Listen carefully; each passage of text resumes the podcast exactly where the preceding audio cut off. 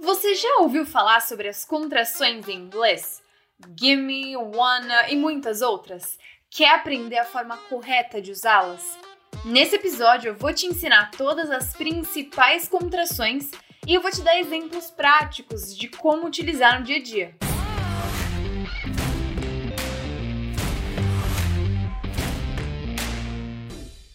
Você provavelmente já ouviu as palavras gimme, gotta, gonna, wanna e se perguntou o que elas significam e como usar. É por isso que no vídeo de hoje eu vou te mostrar com exemplos exatamente como você vai encontrar essas palavras no dia a dia. Vamos lá? What's up, everybody? Hello, welcome to Fluency Pass's channel. I'm Teacher Malu, your teacher from Fluency Pass. Nesse vídeo eu vou te ensinar como usar com exemplos reais essas contrações tão importantes e usadas no dia a dia. Gimme, lemme, gonna, wanna, kinda, sorta, ain't, são muitas. Acredita em mim, elas são muito importantes e extremamente usadas no dia a dia de qualquer falante de língua inglesa. Antes da gente começar, já deixa seu like e se inscreve no canal para você receber dicas de inglês toda semana. As informal contractions, ou contrações informais, são usadas em quase todos os diálogos entre nativos e falantes da língua inglesa no geral. As mais comuns são as que eu falei na introdução desse vídeo: gimme, lemme, gonna, wanna, sorta, kinda, ain't e muitas outras. Diferentemente das contrações formais, que seriam he is, his, they are, their e assim vai, as contrações informais elas não podem ser escritas num, numa redação, por exemplo, num texto mais acadêmico, mas elas vão ser usadas na fala e quando você estiver, por exemplo, mandando uma mensagem para um amigo. E as contrações, de forma geral, elas acontecem quando a gente fala naturalmente, um pouco mais rápido, a gente acaba aglutinando os sons. Então, duas palavras se tornam uma, a gente come um som e elas viram uma coisa só. A primeira contração informal do vídeo de hoje é gonna. Gonna. Acho que é a que eu mais uso na vida toda e é a contração de going mais to. Going to. Que seria esse verbo auxiliar que a gente usa para falar de planos e coisas no futuro. Então, por exemplo, I'm gonna travel to Japan in September. I'm gonna travel to Japan in September. Eu vou viajar para o Japão em setembro. Presta atenção que eu falei gonna, exatamente. I'm gonna travel. I'm gonna travel. O correto seria sem essa contração, né? A gente falaria going to.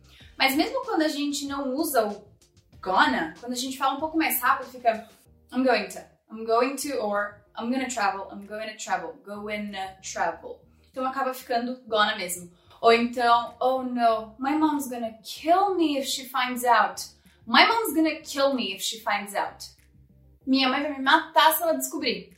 Então, my mom's gonna. My mom's gonna kill me. Gonna kill me. Super natural, as pessoas usam isso realmente. Só lembrando, a gente não escreve isso em textos mais formais, e-mails e coisas do tipo. A segunda contração informal é wanna. Wanna. Outra que é assim, super comum, que é a contração de want mais to.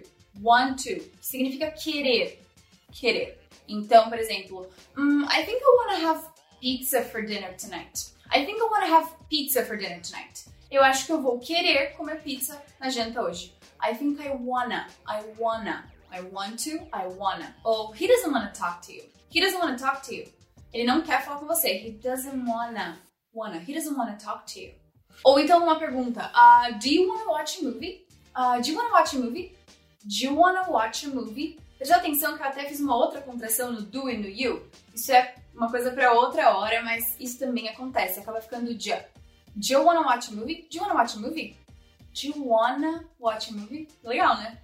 Agora a terceira, ela é super interessante, gosto bastante dela, que é gotta. Gotta, que é a contração de have, got e to. Have got to, have gotta, ou simplesmente gotta. Então essa particulinha have, ela acaba meio que sumindo quando a gente usa o gotta. Algumas pessoas ainda falam I've gotta, I have gotta or I've gotta, mas às vezes é só I gotta. Então, oh, sorry, I gotta go. I gotta go. Ou I've gotta go. Esse I've fica meio que opcional. I've gotta go. I tenho que. Então, o gotta, have got to, significa eu tenho, eu preciso de algo.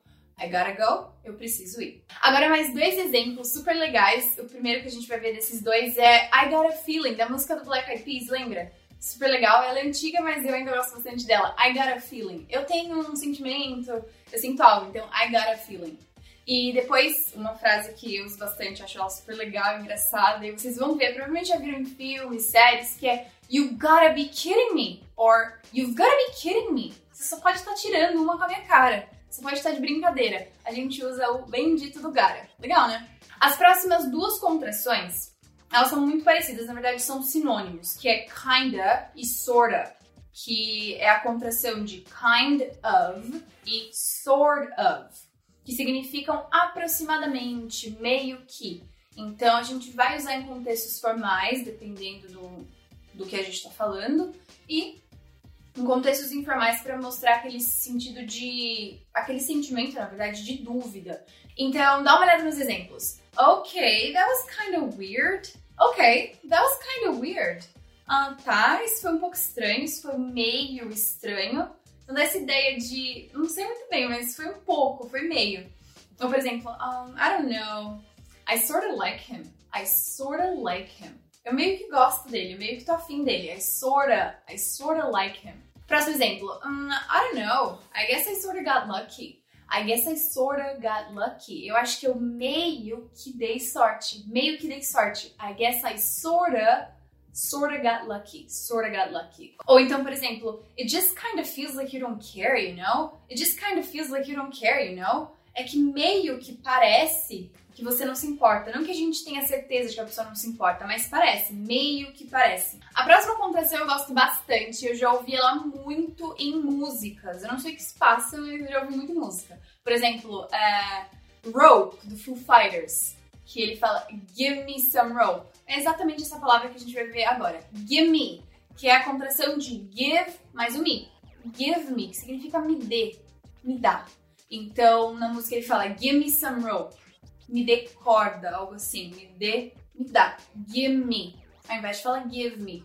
Também tem a música Fuel do Metallica, give me fuel, give me fire, give me that which I desire, give me fuel, me dá, me dá, me dá, essa ideia. Também tem outras duas, é, um pouco mais populares, Give Me a Man After Midnight do ABBA ou Mia, Give me a man, me dê um homem. Ou Give me more, da Britney Spears. Give me, give me more. Me dê, me dê mais. Agora uns exemplos um pouco mais reais, fora da música. Então, ó, just give me the freaking box. Just give me the freaking box. Give me. Me dê a bendita caixa, me dá a maldita caixa. Ou então, uma expressão que eu simplesmente amo, que é, oh, give me a break. Give me a break. Me dá um tempo, ah, me dá um tempo. Give me a break. A próxima contração é let me. Let me. Let me. Que é a contração de let mais me. Let me significa deixar, no sentido de please allow me to do something. Por favor, me deixe, me dê a permissão de fazer algo. Mas como é num sentido mais informal, não é tão, nossa, me dê a permissão. Então é uma coisa mais, ah, deixa eu ver, deixa eu fazer. Então, por exemplo, oh, let me see. Let me see. Eu falo isso o tempo inteiro. Então, imagina que suas, suas amigas estão falando alguma coisa e fala, ai, o que, que é? Deixa eu ver. Let me see. Let me see. Mostrando curiosidade. Deixa eu ver. Ou então, por exemplo, quando você vai. Ah, deixa eu adivinhar. A gente fala bastante isso, né? Então, até pra gente ser um pouco irônico. Então, ah, let me guess, you're busy. Let me guess, you're busy. Ah, deixa eu adivinhar, tá ocupado. Então, eu acho super interessante essas duas expressões, principalmente, porque elas são muito usadas no cotidiano. A última contração é a camaleão. Ela é super versátil. Ela vai ser a contração de um monte de verbo com a partícula not. E é ain't. Ain't. Acho super interessante. E ela é.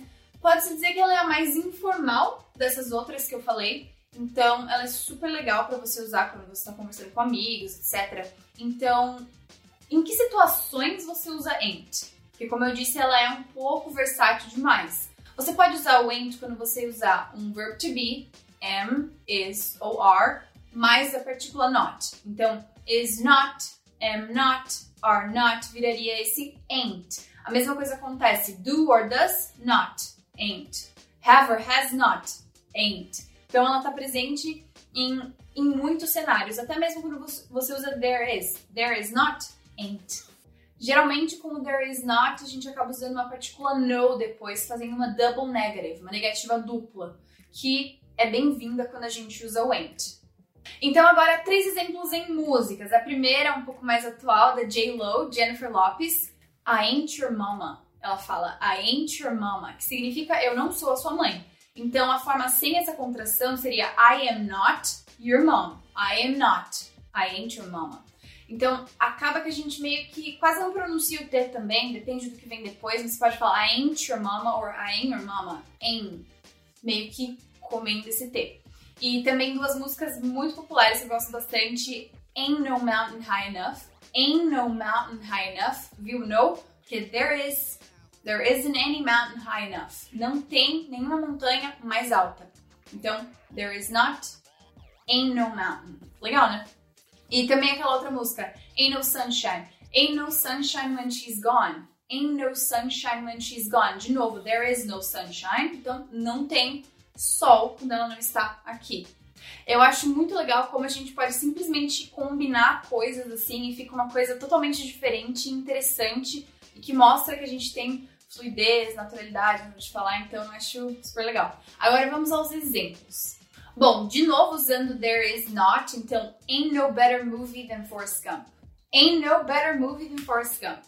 Não há nenhum filme melhor que Forrest Gump. É, ou não tem nenhum filme melhor do que Forrest Gump. Então, ain't no, there is no movie. Ain't no. Ain't no movie better than Forrest Gump. Ou, this ain't right.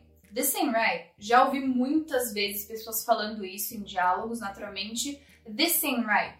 Pra mostrar meio que isso não tá certo, não. Quase que com uma dúvida. Mas é muito utilizado. This ain't right. This is not right. This ain't right. Mais simples, bem legal. Agora quando a gente usa o have not. Então, you ain't seen anything, man. You ain't seen anything, man. Você ainda não viu nada, cara.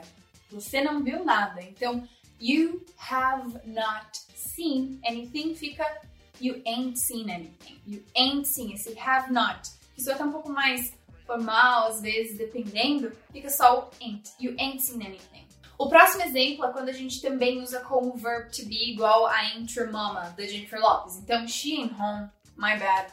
She ain't home, my bad. Ela não tá em casa, desculpa, foi mal. Então, esse my bad também é uma expressão interessante, foi mal. Uh, she ain't home. She is not at home. She is not. She ain't. E por último, quando a gente quer usar com have de novo, então I ain't got no money. I ain't got no money. Eu não tenho dinheiro algum. Eu não tenho dinheiro. I ain't got no money. A forma correta, formal dessa palavra seria I haven't got any money, or I haven't gotten any money, ou I haven't any money. Sem o got no inglês mais britânico. Então, I haven't any money, or I haven't got any money, vira I ain't got no money. I ain't got no money. Eu não tenho dinheiro. É isso! Espero que vocês tenham curtido bastante o conteúdo do vídeo de hoje, que vocês se sintam mais seguros e confortáveis para usar essas contrações informais no dia a dia. Ficou com alguma dúvida? Ou quer continuar evoluindo no inglês? Conheça o Questions, a nossa comunidade online de perguntas e respostas sobre inglês e intercâmbio.